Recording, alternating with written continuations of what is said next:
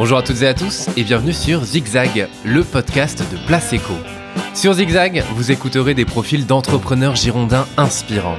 On abordera leur parcours et le regard porté sur leur secteur et son évolution. Alors toute l'équipe vous souhaite une très belle écoute.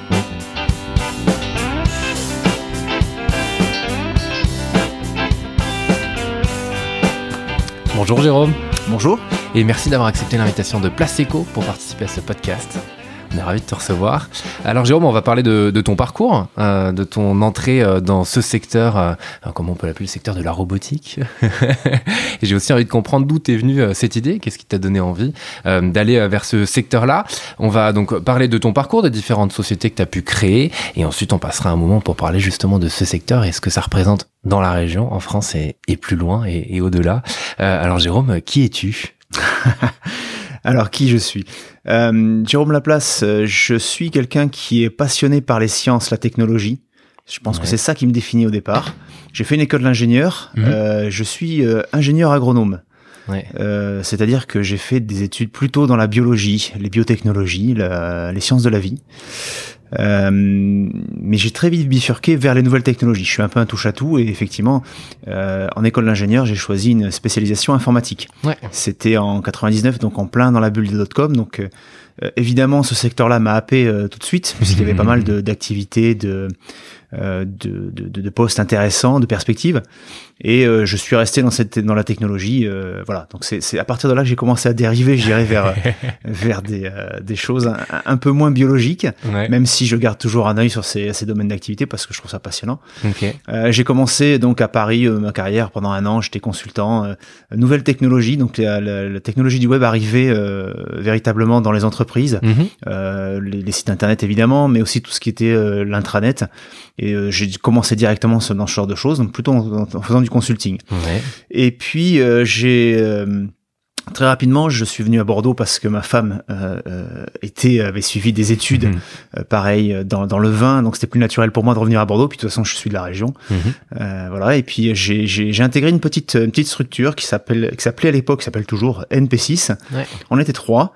Euh, euh, et on faisait des sites de commerce électronique. Donc le mhm. premier d'entre eux c'était Cdiscount. Donc je suis arrivé à, à, Bordeaux euh, en l'an 2000 et on m'a dit tiens tu vas tu vas gérer ça. C'est un, un, site de commerce électronique là qui est en train de démarrer, c'est pas mal. C'est peut-être de l'avenir. voilà. Et euh, c'est parti comme une fusée évidemment. C'est un, un, projet extraordinaire mené par les, les, trois frères Charles.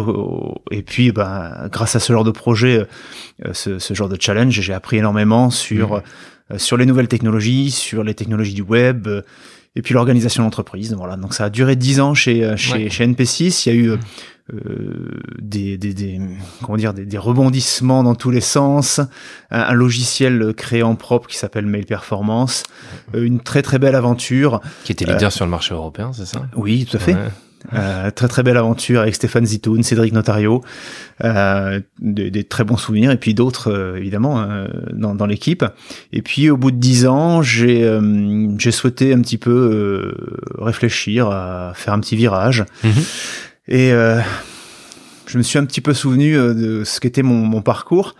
Et en école d'ingénieur, dans cette fameuse dernière année d'informatique, j'ai eu un, un, un, professeur qui, qui m'a marqué un peu comme ça arrive souvent. et ce professeur, c'était le professeur d'intelligence artificielle. Oui, donc déjà en 99, euh, ce genre de truc, je dis tiens, ça c'est vachement intéressant quand même.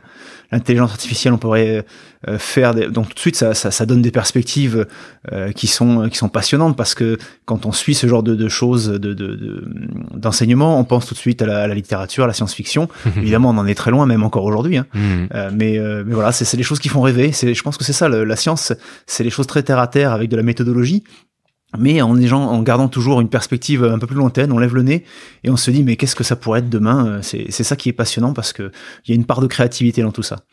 Euh, donc euh, je me suis dit tiens qu'est-ce que qu'est-ce que je pourrais faire qui me rapprocherait un peu de ce domaine-là, le domaine de la vie, l'intelligence artificielle, la vie artificielle, les choses comme ça. Mhm.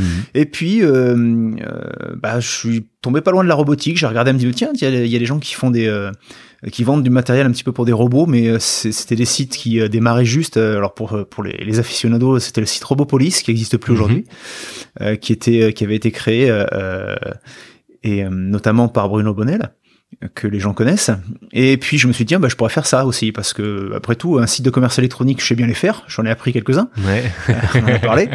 Euh, et puis, euh, mais ce que je voulais faire, c'était rapidement, puisque mon, par- mon parcours, mon, mon background, c'était plutôt le- la, la technique, Ouais. le, le, le dé- le développement, le software. Je sentais qu'à cette époque-là, euh, il y avait quelque chose qui était en train de naître, puisque vous avez le, euh, le, le robot aspirateur à la maison qui commençait à arriver. Je me dis, tiens, Mhm. le robot est en train de se démocratiser. Il sort de de l'usine. Mhm. Et c'est pour ça que j'ai décidé de, de lancer Génération Robot. Je l'ai lancé comme une boutique d'abord parce que je savais bien faire les boutiques Ouais. euh, internet. Ouais.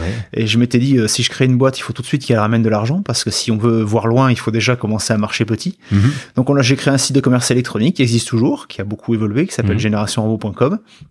Et euh, voilà, j'étais un peu concurrent de Robopolis.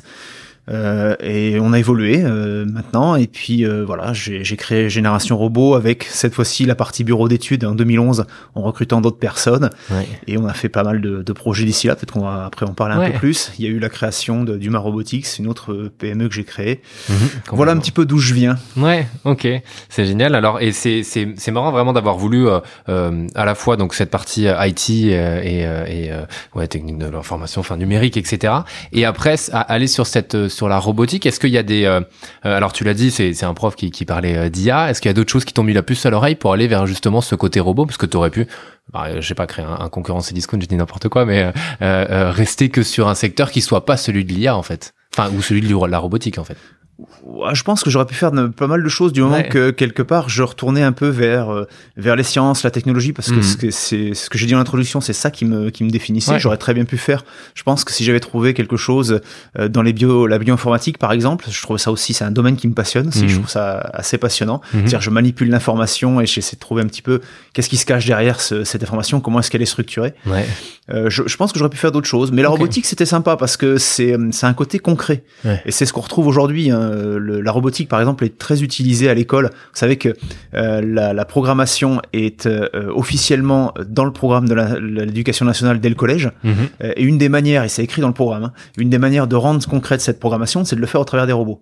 Bah, euh, c'est exactement ça. Euh, L'IA, euh, surtout en 80, en- non, c'était en 2010 quand j'ai créé, euh, 2008 pardon, j'ai Mhm. créé Génération Robot. L'IA était moins euh, mainstream que maintenant. Il n'y avait pas le, le- le deep learning avec toutes ces euh, les librairies qu'on qu'on peut trouver comme TensorFlow de Google, etc. Mais euh, je me dis que j'aurais hum, voilà, le, le, le, le robot, c'est quelque chose, ça permet de, de commencer à programmer des choses et de, de, de les, de les rendre concrètes. Mhm. Euh, Et puis il y a beaucoup d'affection. Euh, il y a eu d'autres événements. Quand j'ai créé Génération Robot, très rapidement, il y a eu un robot qui est sorti, un robot français que beaucoup connaissent, qui s'appelle le robot Nao. Euh, j'ai eu la chance de faire partie des premiers, euh, de la première, des premières personnes qui avaient été euh, sélectionnées par Aldebaran pour pouvoir acheter un de ces robots, la, la bêta test. Et, euh, et c'est là où j'ai dit, bah, il y a vraiment un truc à faire, quoi. Il faut, il faut foncer sur ces robots qui Mhm. demain, demain seront, seront partout. On aura Ouais. des robots partout. Oui, parce que c'est ça, t'es passé au final d'une plateforme donc de- où c'était, enfin, de la vente de produits pour le coup, et à, euh, tu l'as dit tout à l'heure, euh, Human Robotics, à la vraie, vraiment la création en fait de robots. Alors, Human Robotics, c'est encore cho- quelque chose de différent. Donc, je, je vais Ouais. parler un petit peu des, des boîtes telles qu'elles sont aujourd'hui pour Ouais, un petit peu les, dé- complètement. les décrire. Parfait. Donc, en 2008, j'ai créé Génération Robot. Génération Robot, c'est un vendeur euh, donc sur Internet, un site de commerce électronique qui est en trois langues, qui vend du matériel pour fabriquer des robots ou des robots tout prêts. Nos clients, c'est l'éducation, ce sont les centres de recherche et les professionnels. Ok. En France et à travers le monde. Euh, en Europe en essentiellement. Europe essentiellement. Les deux gros marchés, c'est France et Allemagne, puisqu'on a une filiale aussi à Berlin. Ok. Depuis, on a créé euh, en 2018. Ouais. Donc voilà, c'est avant tout de la vente. Et il y a une partie de vente à valeur ajoutée. C'est-à-dire que j'ai une équipe d'ingénieurs et de docteurs en robotique qui vont, euh, pour les projets les plus complexes, Mhm. euh, plutôt qu'on se contente de vendre des- des- du matériel et que le client euh, se débrouille à intégrer tout ça, à assembler tout ça, on le fait pour lui. Donc typiquement, on a des cahiers des charges qui viennent euh, des grands donneurs d'ordre qui nous disent, moi je voudrais un robot qui fasse ça. Mhm. Ben ok, je vais prendre un petit peu sur mon site des, euh, j'ai pioché des une base mobile, un bras, une caméra, euh, Ouais. euh, et puis je vais assembler tout ça, je vais programmer tout ça pour que le robot soit euh, fasse la mission qu'on qu'on lui. Ok. euh, Oui, donc c'est pas de la simple vente de pièces pour celles ceux qui en ont besoin, c'est vraiment après de la création de robots derrière, quoi. Ok. Donc ça, c'est génération robot, c'est ce qu'on Ouais. appelle la robotique de service. Mhm. Euh, et puis en 2016, j'ai créé, alors c'est une vraie histoire, je vais peut-être pas rentrer là-dedans, mais euh, j'ai créé une autre structure qui s'appelle Huma Robotics, euh, qui est plus petite, mais qui s'adresse à une cible différente, qui s'adresse euh, au milieu industriel, dans le milieu de la production, donc les Ouais. chaînes de production. Ouais. Et là, on distribue des, euh, des bras robots, des bras robots, qui sont des bras collaboratifs, euh, c'est ce qu'on Mhm. appelle des cobots, c'est-à-dire des, des, des, des bras qui, euh, qui permettent d'avoir un, humain à proximité. C'est-à-dire qu'ils sont pas dangereux pour l'humain. Enfin, Mhm. ça dépend de la tâche qu'ils font en fait. Ouais. Euh, Mais ça, pour- fa- ça facilite pour le coup le travail de l'humain. Enfin, c'est pour ça que tu parles d'humain, c'est qu'on a vraiment, j'imagine, ce côté binôme, entre oui, guillemets. oui, Ouais. oui, ça c'est le vœu pieux, c'est-à-dire que ça, on, on voudrait euh, que les robots et les hommes travaillent sur les mêmes tâches, qu'il y ait un partage de tâches, parce que les, les compétences de l'un sont les faiblesses de l'autre et vice versa. Hmm. Donc une équipe d'hommes de robots euh, est plus performante qu'une équipe d'hommes seuls ou une équipe de robots seuls. Ouais. Mais c'est pas si facile que ça de les faire travailler en même temps sur la même tâche.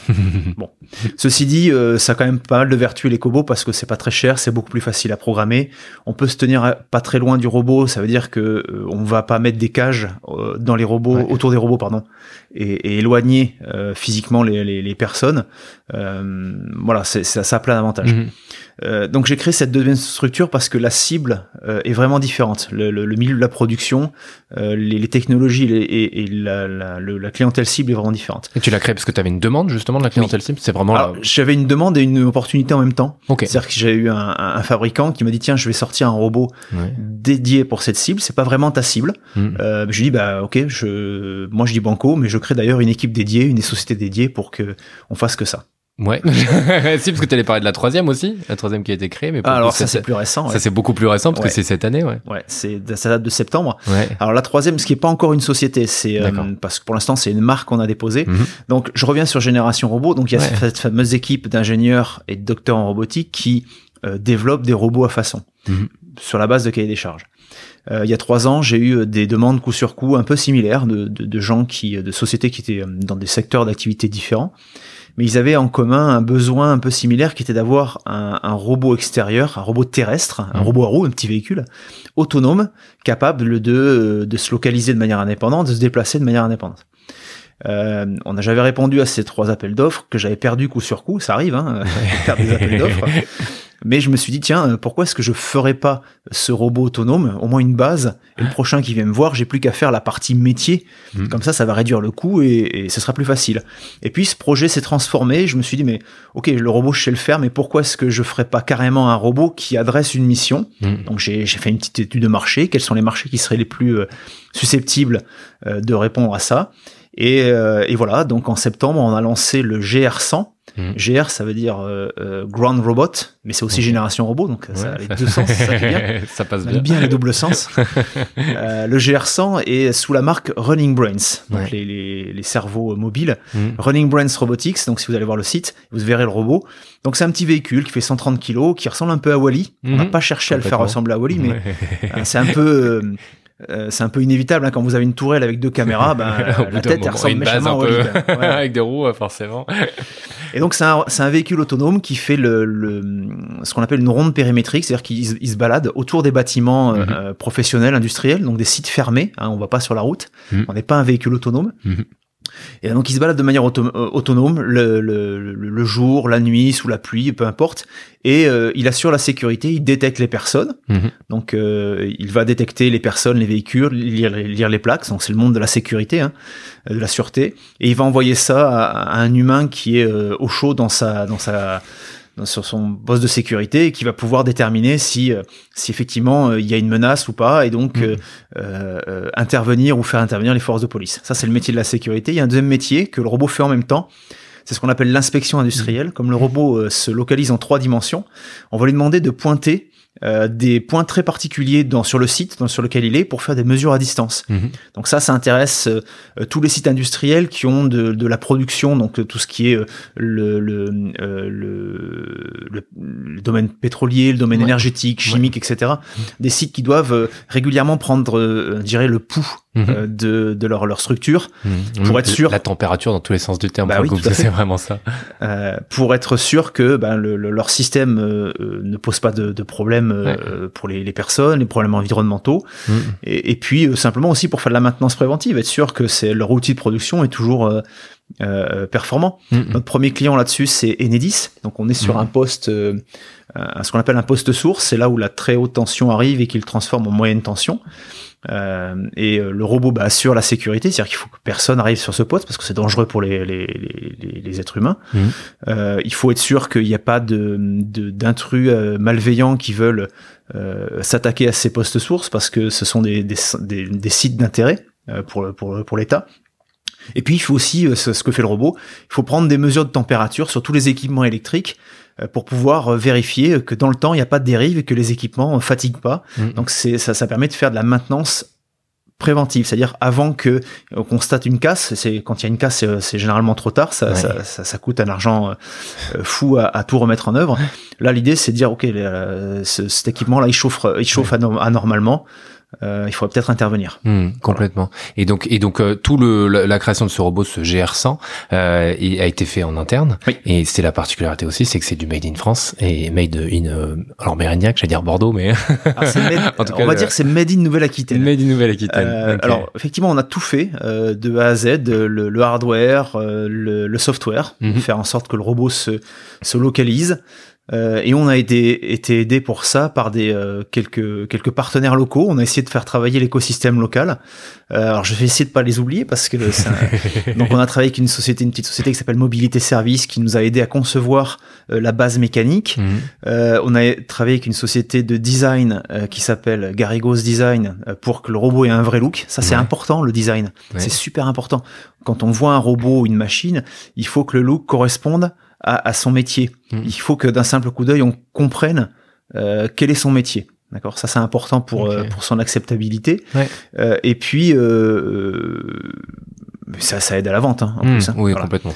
Euh, société T2I qui est aussi une société à Bègle qui nous fait les découpes de de, de, de, de- plaques d'alu euh, pour Mhm. euh, toute la, la coque Ouais. euh, du, du robot et euh, on, on est en train de discuter avec une société euh, un, un petit peu plus loin que, que Bordeaux qui est en Charente pour Mhm. pour sous-traiter le montage des robots. Ok. Mais voilà, donc on a fait, on essaie de, au maximum de faire en sorte que ce soit un made in Nouvelle-Aquitaine. Bon, Mhm. c'est un made in France euh, assurément. Mhm. La grosse partie, c'est effectivement le logiciel. hein. Vous avez toute la, un gros gros logiciel. Ça fait trois ans qu'on y travaille avec plus de huit- ingénieurs Mhm. euh, sur tout ce qui est la localisation, la navigation. Ça, c'est euh, c'est c'est c'est pas simple. On est en extérieur.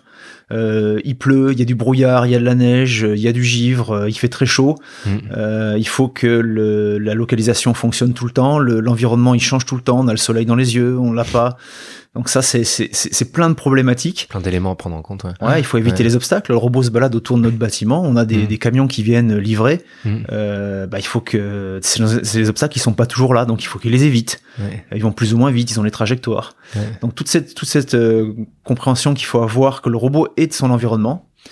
Euh, après, on a une partie euh, qui sont ce qu'on appelle les logiciels métiers qui sont embarqués sur le robot. Donc là, Mhm. on retrouve l'intelligence artificielle, des réseaux de neurones, euh, détecter des personnes. Donc vous avez Mhm. une caméra thermique, une caméra euh, couleur. Euh, et donc là, sur ces sur ces éléments, il faut que le- le- la caméra repère euh, des formes qui sont des humains. Ouais. Donc, euh, quel que soit leur leur positionnement, est-ce qu'ils sont en mouvement ou pas, il faut les repérer. Ok. Voilà. Ouais. Les véhicules, c'est pareil. Euh, lire les plaques. Donc, il Mhm. faut extraire d'une image euh, des euh, L'information précise, l'information de la plaque euh, ouais. d'immatriculation. Donc ça, c'est tous les logiciels embarqués.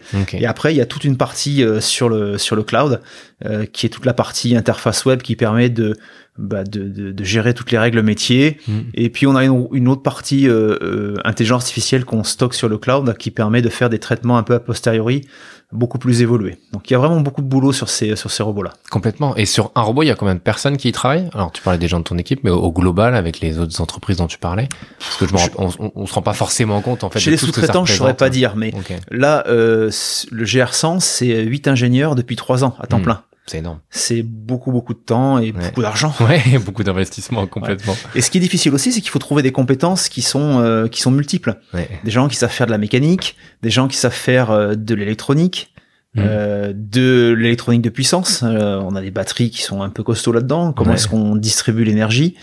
Euh, Toute la, la partie informatique, intelligence artificielle, traitement d'image, la communication sécurisée. Mhm. Ouais, voilà, enfin c'est un robot, c'est tout ça. Alors c'est euh, peut-être qu'on parlera peut-être plus tard après des profils qu'on recrute, mais c'est des gens qui doivent savoir toucher à tout. Mhm. Quand on dit de la méca, c'est euh, c'est pas simplement euh, plier de la tôle ou visser, c'est aussi euh, faire des calculs euh, qui euh, de de- d'équilibre, des calculs de répartition de masse, des calculs de, de durabilité, de fiabilité. Enfin Mm. voilà, il y a énormément de, énormément de choses. Tu te souviens de la, la première sortie du robot? J'imagine la première fois qu'il est sorti, qu'il est testé. Est-ce que tout s'est bien passé? Non. non, non, non. On pourrait réécrire l'histoire, mais euh, en fait, non. euh. Alors, en fait, il n'y a pas une sortie en particulier parce qu'en fait, euh, à chaque fois qu'on avançait un peu dans le design du robot, Hmm. on a sorti le robot et on a testé des choses et euh, on y va progressivement. L'outil est tellement complexe que si on teste au dernier moment, bah, on a toutes les chances de de pas y arriver. Ouais. Donc c'est euh, à chaque fois qu'on avançait un peu dans, le, dans, dans, dans les, dans les étapes, on, on, on a sorti les robots. Mhm. Mais oui, oui. alors ce qui est difficile sur GR100, c'est que c'est un robot extérieur. Et le robot extérieur, il est soumis à des conditions qui sont quand même pas simples. Euh, on est sur un terrain qui est pas toujours plat, donc euh, tous les équipements, euh, ils sont soumis à des chocs, des vibrations.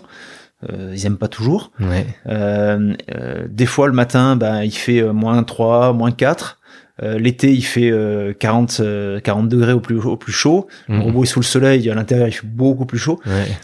Et ça, il faut que ça marche euh, toute l'année, Mhm. 24 heures sur 24. Mhm. Donc le gros challenge, ça a été pour nous cette, cette fiabilité. Complètement. Euh, Voilà, ça a été. Aujourd'hui, on y a, on, on a deux robots, euh, deux, deux robots vraiment utilisés intensivement, parce que ça, f- on a sorti officiellement cette marque en septembre dernier, euh, mais euh, ça faisait euh, un an qu'on avait deux robots qui tournaient. Ces deux robots, à eux deux, ils ont fait 23 000 kilomètres. Ok. Ça commence, on a usé un peu de gomme. Ça commence à faire quelques kilomètres, effectivement. Euh, et justement, est-ce que maintenant tu peux nous parler un peu du, du secteur? Parce que on dit que c'est un, donc un robot euh, made in France pour le coup, mais c'est-à-dire que comment ça se passe déjà en France, après d'un point de vue un peu plus global? Et j'ai aussi envie de comprendre euh, euh, ta vision un petit peu de, de ce qui va se passer dans les dans les années à venir, justement de la place du robot euh, et à quel point euh, ça va devenir des robots euh, très intelligents Mm. ou juste intelligents? Mm. Intelligent est un terme qu'il faut manipuler avec beaucoup de ouais. Ouais, Alors, euh, déjà un petit peu d'histoire de la robotique. ouais. Euh, Il y a deux types de robotique. Mhm. Euh, si vous regardez le site de la Fédération internationale de robotique, ifr.org de mémoire, Mhm. euh, ils sortent chaque année un rapport qui qui, qui explique l'état du marché. Et ils font deux rapports parce qu'il y a deux types de robotique la robotique industrielle et la robotique de service. Tiens, comme par hasard, ça correspond aux deux sociétés que j'ai créées. Euh, Génération Robot sur la robotique de service ma robotique sur la robotique industrielle. Ouais. Euh, la robotique industrielle, c'est quelque chose d'assez ancien. Euh, C'est le premier robot industriel, c'est dans les années 60. Hein, C'était Unimate chez General Motors. Depuis, c'est quelque chose qui a beaucoup évolué. Mhm. Euh, comme l'a dit euh, le président de la République il y a pas très longtemps, on a un peu loupé ce virage-là. hein, euh, même si on a un, un gros fabricant français qui s'appelle euh, Stobli, euh, qui fabrique en France. Euh, les capitaux sont peut-être pas tout à fait français, mais ben, on- ça reste, on va dire que c'est une boîte française quand même Mhm. Ouais. euh, qui font des très bons robots d'ailleurs. Euh, mais on a un peu loupé ce, ce, ce, ce, Ce virage, ouais. virage, ouais, parce que la robotique industrielle, c'est les Américains, les Japonais, Mhm. les Allemands. Mhm. Voilà, c'est un petit peu euh, qui trustent euh, les Coréens maintenant un petit peu. Ok. Euh, donc cette robotique industrielle, comme son nom l'indique, elle était cantonnée au milieu de la production, au milieu de l'industrie. Mhm. Euh, le milieu de l'industrie, il est un peu particulier parce que on, a, on fait des chaînes de production, donc c'est-à-dire qu'on on- on modifie vraiment l'environnement. On, on- on simplifie euh, le, le, le- le- la tâche du robot parce qu'on va découper une tâche de production en, en des micro-tâches. hein, C'est le principe de la chaîne de production. Et le robot, il va faire euh, un seul geste euh, encore et encore, 24 Mhm. heures sur 24 pendant des années. Mhm. Donc les robots industriels, ce sont des très belles machines qui sont très précises, fortes, rapides, mais qui sont, on va dire, euh, alors j'allais dire pas intelligentes, mais genre il faut Monotâche. Voilà, si- ils sont pas censés percevoir leur environnement. La robotique de service, c'est ça la différence, c'est que ce sont des robots sur lesquels on va mettre des capteurs et des algorithmes et ils Mhm. devront devoir percevoir leur environnement parce que eux, au contrario de la, la robotique industrielle, ils vont devoir agir dans un milieu qui est peu ou pas structuré. Et alors là, robotique de service, qu'est-ce que c'est? Bah alors là, c'est c'est euh, c'est de des robots partout. C'est-à-dire, ce sont les robots médicaux, les robots militaires, les robots à l'école, les robots aspirateurs à la maison, Mhm. euh, les robots euh, agricoles, euh, les robots, euh, qu'est-ce que j'ai oublié? Enfin voilà, c'est des robots partout en fait. Partout, ouais. Dès lors qu'il y a un milieu qui est qui est pas figé, Ouais. c'est-à-dire tout passe tout sauf dans l'industrie en fait. Euh, donc quel, est- quel va être l'avenir de la robotique? Bah, c'est cette fameuse robotique là qui aujourd'hui euh, en quelques années, parce que le, le premier robot de, ser- euh, de service, c'est le robot aspirateur d'iRobot qui est sorti euh, en 2010, je crois, de mémoire. Ouais. Donc on est 11 ans plus tard, ça va une vitesse. Voilà, euh, ça ça va très très vite. Et en 11 ans, ils ont rattrapé en termes de chiffre d'affaires tout ce que fait euh, le- la robotique industrielle depuis les années 60. Voilà, il y a, je crois qu'il y a 3 milliards de- d'euros de différence, 3 milliards de dollars de différence. mm, mm. Donc ouais, le- le- la robotique en fait, l'avenir c'est, on va avoir des robots partout. On les a déjà partout, on, on fait pas attention, mais on les voit, on- ils, sont, ils sont partout. Euh, hier, j'étais euh, chez Carrefour euh, faire mes courses et j'ai croisé un robot laveur de sol qui d'habitude, il y avait un- une personne qui était assise au volant et là, euh, il y avait plus personne. Il faisait son boulot. Donc les robots laveurs de sol, ouais, voilà, ça en fait partie. Mm. Euh, le, le robot tondeuse, évidemment. Enfin, Mm. voilà, c'est des robots partout. Donc euh, on va voir des robots dans la ville. Euh, Tout ce qu'on va pouvoir euh, automatiser, on l'automati- automatisera comme ça. Ouais. C'est ça l'avenir. Ok. Et à quel point c'est, ça peut faire peur un peu, non? Ça peut faire peur si c'est pas expliqué, ouais. Ok. Euh, euh, mettre un robot euh, en place, même dans les, dans les endroits où ils ont l'habitude d'avoir des robots hein, sur les chaînes de production, ça se fait pas n'importe comment. Il faut expliquer pourquoi Mhm. est-ce qu'on met un robot, euh, comment ça va se passer. Euh, il faut, il faut, il faut expliquer aux, aux personnes. En généralement, le robot, il est, il est performant quand il a à faire une tâche de robot.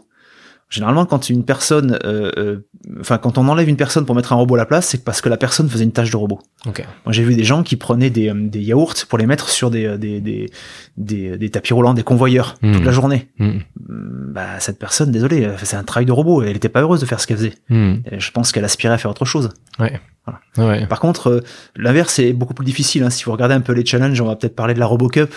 Parce Ouais, que en complètement. 2023, il y aura la, la RoboCup à, à Bordeaux. Et là, Ouais. je- je- j'engage tous vos auditeurs aller, euh, euh, tous tes auditeurs, pardon, Ouais. à aller voir la RoboCup. Euh, ça sera à Bordeaux-Lac. Mm. C'est tout ce qui se fait de mieux dans les équipes de recherche sur des tâches qui sont pas des tâches justement répétables. Ouais. Donc on va avoir des robots humanoïdes qui vont jouer au foot. Ça a l'air de rien, mais pour un robot, c'est hyper compliqué. Euh, des, euh, des choses comme ça. Ça a l'air simple comme ça quand on y pense, mais en fait non, faut capter le ballon, faut capter où est le but. faut- Enfin, il y a plein de choses que nous on fait naturellement, bien évidemment, mais derrière toute la technologie qu'il y a, effectivement, c'est impressionnant. Il y, a- il y a une blague dans le milieu de la robotique, c'est qu'est-ce que vous faites si euh, les robots se soulèvent contre l'homme? Ouais. Et les roboticiens ils disent bah pff, je sors de la pièce et je m'en vais en marchant. Parce que en fait, ce qui est dur pour le robot, c'est ce qui est simple pour nous. Et ouvrir une porte pour un robot, c'est juste la croix et la bannière. Pour nous, c'est facile. c'est pas mal, ça va alors s'il y a juste ça à faire. C'est ça qui est assez drôle. Et toi, justement, avec euh, ce que tu as créé, ce que tu es en train de créer, tu dois évoluer comment dans ce milieu-là, pour le coup? Enfin, quelles sont les, les prochaines étapes, j'ai envie de dire? Alors, déjà, ça va être un petit peu structurer la- les sociétés parce que je pense que cette, cette dichotomie humain-robotique, génération robot a un peu vécu. Mhm. On le voit déjà dans notre organisation, il y a pas mal de ponts. C'est-à-dire que dans l'industrie, ils commencent à mettre des robots qui, euh, qui perçoivent leur environnement, qui font des choses un peu plus complexes. Et puis, euh, de l'autre côté, la robotique de service s'inspire aussi des technologies de la robotique industrielle parce qu'ils ont su faire des, des, des machines euh, très robustes. Quoi. Mhm. Donc je pense que l'avenir, ça va être un peu euh, une interpénétration, voire une fusion de ces deux types de robotique, et de plus en plus de robots euh, dans, euh, comme je le disais, dans, dans la ville, dans la vie de tous les jours. Ouais. Euh, nous, notre notre volonté, c'est de, de de participer à l'essor de cette robotique. Mhm. On est un distributeur à valeur ajoutée. Donc euh, mettre euh, à disposition de nos clients le matériel qui va bien parce qu'on a du mat on, on est euh, une une boutique complète, on a plus de 3000 produits sur le site. Donc euh, nos clients ce qu'ils aiment bien chez nous, c'est que ils ont pas besoin d'aller acheter une partie aux États-Unis, une partie en Asie, une partie voilà, on a tout Mhm. et surtout on leur, on leur propose le service. Mhm. Euh, on les aide à choisir, on les aide à intégrer et on peut faire le même le robot pour eux. Donc voilà, et nous on veut ce qui nous ce qui nous motive, c'est le challenge technique, Mhm. avoir des super projets. Ok. Voilà. Et, et je, je me pose la question aussi, en termes de coûts, est-ce que ça diminue au fil des années? Ou comme il y a de plus en plus d'IA Oui. aussi, ça prend Oui. du temps euh, Oui, oui, les matériels, de toute façon, c'est, Ouais. c'est, c'est- la robotique n'échappe pas à la loi euh, classique qui est euh, Mhm. plus il y a du volume, moins c'est cher. hein.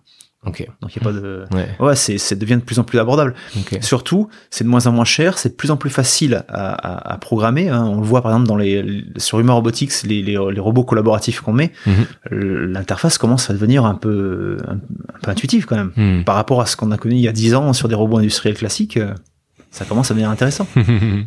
Et ça t'arrive toi d'être euh, encore euh, impressionné par un nouveau type de robot qui sort? Oui. Ok. Que, ouais. J'espère que ce sera toujours le cas, sinon je serais un peu déçu. Ouais. Alors ça qui est bien chez Génération Robot, c'est qu'on teste euh, tous les nouveaux robots, on va dire, qui, qui arrivent. Euh, Et alors il y en a, est-ce qu'il y en a en tête que tu auras nous le, partager der- le dernier, euh, c'est celui que beaucoup de gens connaissent, qui est le chien euh, de Boston Dynamics, le Mhm. chien Spot Ouais.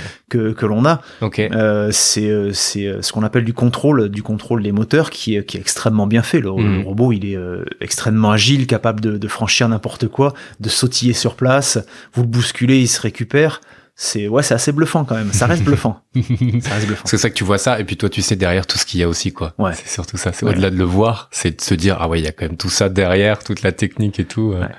Alors, ce qui est passionnant aussi, c'est euh, de voir que ce qui impressionne le plus, c'est euh, l'affection qu'on peut avoir avec un robot quand il, il va euh, déployer un comportement qu'on peut associer à un comportement intelligent. Mhm. Donc sur ce robot-là, il, il marche comme un chien et, au bout d'un certain temps, on, se- on commence à avoir une espèce de trouble en disant mais est-ce qu'il n'a pas une espèce de conscience ce truc-là? Parce que Ouais. on l'associe vachement à une, euh, une, une structure euh, animale, Ouais. biologique. Mhm. Et là, je retourne sur mes, euh, mes, mes études dès le départ. Je pense que c'est c'est ça qu'il faut arriver à créer. C'est euh, euh, dans, dans, dans le design du robot, mais aussi dans son comportement, les gestes qu'il fait, s'ils sont naturels, s'ils se rapprochent euh, de de- d'une entité biologique, on va, euh, ça va concourir à l'acceptabilité, à la prédictibilité également de Mhm. ses- son comportement, Mhm. Euh, et on va, ça va être, ça va être naturel. Mhm. Et, je, et tu disais tout à l'heure entre le entre la partie industrielle et la partie service, il y a 3 milliards d'écart, mais ça représente combien chacun? Pour qu'on ait un ordre d'idée en fait du Euh, marché que ça représente? C'est la robotique industrielle, c'est 13 milliards de dollars, je crois, de mémoire, et la robotique de service, on doit être à 10 milliards de dollars. euh, D'accord. Mais donc il rattrape au fur et à mesure et qui va sûrement dépasser de ce que je comprends. Ouais, euh, Bah oui, parce que la robotique de service, en fait, contrairement à, la robotique industrielle qui cible un type de qui est euh, de, de client qui est le- le- l'usine, mhm. la robotique de service cible tout. Donc Ouais. pensez, enfin pense à la, à la robotique médicale. C'est c'est un besoin qui est de plus en plus euh, euh, de plus en plus im- important Mhm. euh, parce qu'on veut des, des chirurgies de moins en moins invasives. Mhm. On veut des, des choses be- beaucoup plus euh, euh, sûres et précises.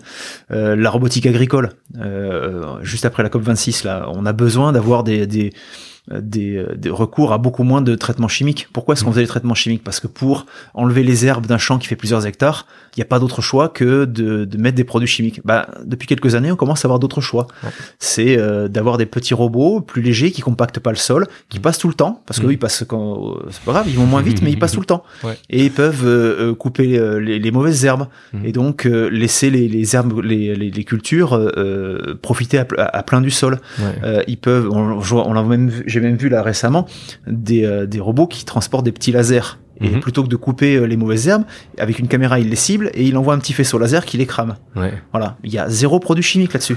c'est pour la santé, c'est idéal. Mhm. Voilà. Complètement. Euh, Euh, voilà, puis après pff, tous les autres secteurs auxquels on peut penser. Enfin, on va avoir des robots de, de, de transport, la livraison du dernier kilomètre, tout le monde s'y attaque aujourd'hui. Euh, les robots militaires. Alors ça Mhm. peut être bien comme ça peut être pas bien. hein. Euh, moi, je pense que c'est bien du moment qu'ils sont pas armés. Ouais. Parce qu'après tout, un robot de reconnaissance, euh, très bien. Un robot qui va s'occuper de déminer, euh, c'est très bien. Mhm. Un robot avec une arme, je suis, moins fan. Mhm. Je suis moins Parce que là, faudra peut-être pas juste sortir de la pièce en marchant. Mais ouais, ouais, il y a des choses qui sont un peu, euh, un peu inquiétantes. Ouais. ouais, ouais, on est Mais bien bon. d'accord. Euh, je t'ai demandé aussi, euh, quelle est donc juste avant de, avant de commencer cet échange, dans quelle dans quelle société toi tu irais investir aujourd'hui? Euh, Est-ce que parce que là on a parlé de robotique, on a parlé d'IA un peu. Est-ce que euh, voilà, si t'avais un billet à mettre, ce serait parce que- Alors moi, j'aime bien les technologies de rupture. ouais. Euh, je regarderais bien euh, tout ce qui est euh, informatique quantique, par exemple. Mhm. C'est des choses que je regarde un peu, je trouve euh, assez passionnant. Ouais. Euh, à mon avis, on peut faire des choses euh, assez bluffantes là-dessus. Ok. Ouais, D'accord. Il n'y a, pas une boîte en particulier? Non. Non, c'est vraiment dans- sur ce secteur-là Ouais. plutôt. hein. Ok, ça marche.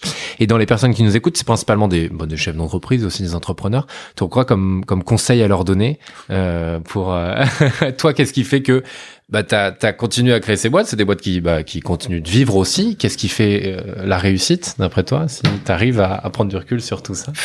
Ouais, je dirais que c'est un, c'est euh, une capacité à, à, à être toujours optimiste, Ouais. parce que parce que des fois on prend des claques quand même. hein. Euh, Souvent même non. Ouais, ouais, ouais. Euh, on a eu l'histoire, ma robotics, l'histoire, euh, je, je vais donner l'anecdote, l'anecdote, mais on Ouais. avait un fournisseur principal, c'était un américain. Et euh, du jour au lendemain, en, en une heure, la boîte, elle a disparu. À l'américaine, le, le DG re- euh, réunit tout le monde, hein, plus de, je sais plus, avait plus de 100 personnes. Ouais. Euh, il leur explique, bon, on n'a pas réussi à faire le levée de fonds, vous laissez vos badges, vous êtes tous virés. Et donc, moi, j'apprends ça euh, quelques heures après, hein, et je dis, mais je fais comment pour les robots que j'ai mis en place? Ouais. euh, Le mec, il me dit, je sais pas. Il y a plus de support, il y a plus de pièces détachées, plus rien. Comme ça, en quelques heures, quoi. C'est euh, alors ça, c'est des, des claques qui sont quand même pas faciles. Mais après, euh, je, je pense que les, les, les chefs d'entreprise qui m'écoutent vont se, se retrouver, c'est que euh, on est dans une espèce de de, de, de, de montagne russe sur les émotions. Des fois, on est Mhm. euphorique parce que ça y est, ça marche, on a réussi à vendre des trucs, etc. Puis le lendemain, on a des problèmes, donc on est en bas, on est au fond du trou, on se dit c'est pas possible, on va pas y arriver. Donc c'est euh, c'est une espèce de, de il faut avoir le, le- un moral un peu un peu sérieux et puis se dire que de toute façon euh, on va y arriver quoi. Il faut être Ouais. optimiste. Ouais, complètement. Dans, tu- il y a combien de personnes au total dans ces trois structures? On est une on est 30 Enfin, personnes. deux, deux plus une, même Voilà. si- Alors, alors il y a Génération Robot, il y a sa Ouais. filiale en Allemagne et puis il y a Ok, Huma ouais. Robotics. Ouais. Euh, on est 30 personnes et on fait 7 millions d'euros de chiffre d'affaires cette année. ok, Voilà. ça marche, bravo. Euh, Est-ce qu'il y a un sujet sur lequel tu aimerais qu'on revienne ou qu'on n'a pas abordé? Tu dis ça pourrait être intéressant d'en parler. T'as mentionné la Robocup tout à l'heure, mais donc Oui. là j'invite euh, celles et ceux qui nous écoutent à, à, à se retrouver en 2023 euh, à cet événement. Ouais, parce que c'est euh, c'est franchement, je, je, je suis allé voir les, les, les finales mondiales euh, dans dans d'autres pays. Ouais. C'est euh, c'est bluffant, c'est c'est drôle, c'est amusant. euh, et puis c'est ce sont les technologies de demain parce Mm. que ce qu'on met sur en place sur des sur des robots qui jouent au foot, ça peut paraître anecdotique, mais euh, les technos qui sont dessus vont arriver sur d'autres euh, d'autres produits qui peuvent être très intéressants. Mm. Donc ça c'est un point ouais qui la, la RoboCup faut faut rester attentif et puis il y a une partie moi qui me tient à cœur parce que je suis impliqué dedans c'est la RoboCup Junior Mhm. il y a toute une partie où ce sont des jeunes euh, qui ont à peu près les mêmes euh, les mêmes euh, concours on va dire peut-être challenge Ouais. mais évidemment euh, à un niveau plus un peu plus simple mais euh, ça c'est c'est c'est passionnant pour les jeunes parce que ce sont des vrais projets. Euh, il faut un petit peu de de- d'imagination il faut de la créativité il faut faut construire faut programmer. Euh, c'est très formateur pour eux. Et puis ces jeunes là j'invite les chefs d'entreprise à, à, à- les suivre parce que c'est euh, pour l'avoir vécu euh, j'ai eu la chance de- de- d'embaucher après euh, au moins un ingénieur qui a fait la RoboCup quand il était plus jeune Ouais. bah, ce sont, ils sont juste excellents. quoi. Ils sont juste hyper, enfin, ils ont un- une capacité à se débrouiller, à, à travailler, à imaginer, ouais. qui fait euh, c'est cette espèce de petit plus qui est en plus de la formation initiale, qui fait que c'est ils sont vraiment euh, vraiment différents. Et, et c'est junior parce que c'est pour euh, quoi collège, lycée ou c'est Ouais, ça. études, euh, Les juniors, c'est de 14 à 19 ans. Ok, ah ouais, ok, ok, Ouais. d'accord. Génial. On va dire que c'est collège, fin collège et, et tout le lycée. Ok. Ah ouais, donc, donc tu gardes bien un œil sur tout ça, sur tout ce qui se passe. et justement, il y, a des, il y a des sites, des magazines que tu conseillerais pour celles et ceux qui s'intéressent au sujet, à suivre au cas où? Il y a alors en France, il y a euh, ro- euh, Planète Planète Robot. Ouais. J'allais dire Robot Magazine, mais c'est un site, c'est un magazine américain. Planète Robot, qui est le seul magazine qui parle de, de robotique. Après, euh, faut, il y a des sites un peu, un peu plus spécialisés en, Ouais. bon, après, Comme tout. comme tout, ouais. Pour ceux qui s'intéressent vraiment au sujet, ils trouveront. euh, ok, euh, parfait. Tu parlais juste au, au tout début tu- de recrutement et là tu viens de rementionner le recrutement. Je sais pas si vous recrutez ou pas ou je sais pas parce que tu l'as mentionné donc je me dis. pas cette année, un- mais l'année prochaine, on va se remettre à recruter, ouais. Ok, d'accord. Pour un nouveau projet, pour euh, ce non. qu'il y a. Non. Non, non. non, On va pour- déjà c'est de consolider. Le Ouais. projet Running Brain, là, ça fait trois ans qu'on le développe. On Ouais. l'a sorti en septembre. Mhm. Donc ça y est, la partie R&D est terminée. On est, euh, on a fait les premiers de série. On lance la production. Maintenant, il va falloir s'atteler à, à la, la partie, euh, la partie commercialisation, déploiement. euh, Ouais. D'abord en France, puis après à l'international. Enfin bon, il y a encore beaucoup de projets euh, Hmm. qui restent dans la même technologie. Ouais. Ok. Intéressant, comme je disais tout à l'heure, des profils qui sont aussi euh, multiples. Enfin, ce que tu disais, euh, parce que dans les huit personnes que tu as sur l'équipe qui travaillent sur le GR100 depuis trois ans, euh, ils doivent aussi savoir s'adapter et gérer plusieurs choses en même temps, j'ai cru comprendre. Ah oui, oui, oui, c'est, ils apprennent énormément. Ouais. euh, sur un projet comme ça. Euh, j'en discutais un peu avec eux récemment. C'est c'est clair que trouver une boîte qui fabrique un robot euh, de A à Z, euh, c'est pas tous les jours quand même. Donc euh, se, se casser les dents sur tous les aspects, euh, toutes les contraintes qui parfois sont des contraintes qui se qui se télescopent l'une l'une et l'autre quoi. Enfin c'est c'est un, robot comme ça, c'est un compromis entre Mhm. euh, l'autonomie, la puissance, la place dans le robot, la température, la consommation électrique. Des fois on s'arrache les cheveux, c'est-à-dire qu'on optimise un truc et puis ah mince ça ça ça embête l'autre côté. Mhm. Bon, et voilà, il faut tout faire tous ces compromis, il faut réfléchir, et puis c'est c'est les gens qui sont constamment hein, à essayer de trouver des, des solutions, euh, une dynamique euh, énorme. Et Ouais. euh, il y a une ambiance qui est, euh, qui est, qui est super chouette. Et quand on réussit après euh, à, à mettre en place le robot chez, chez, les, chez les clients, bah, ils sont extrêmement valorisés, et on est très fiers. Hmm, J'imagine. Jérôme, merci beaucoup pour cet échange Merci à toi. et bravo pour tout ça. Et puis à très bientôt et au plus tard en 2023 à la RoboCup. Voilà, rendez-vous le prix. À très bientôt. Merci à tous de nous avoir suivis pour ce nouvel épisode de Zigzag. On est ravis de vous retrouver pour cette deuxième saison.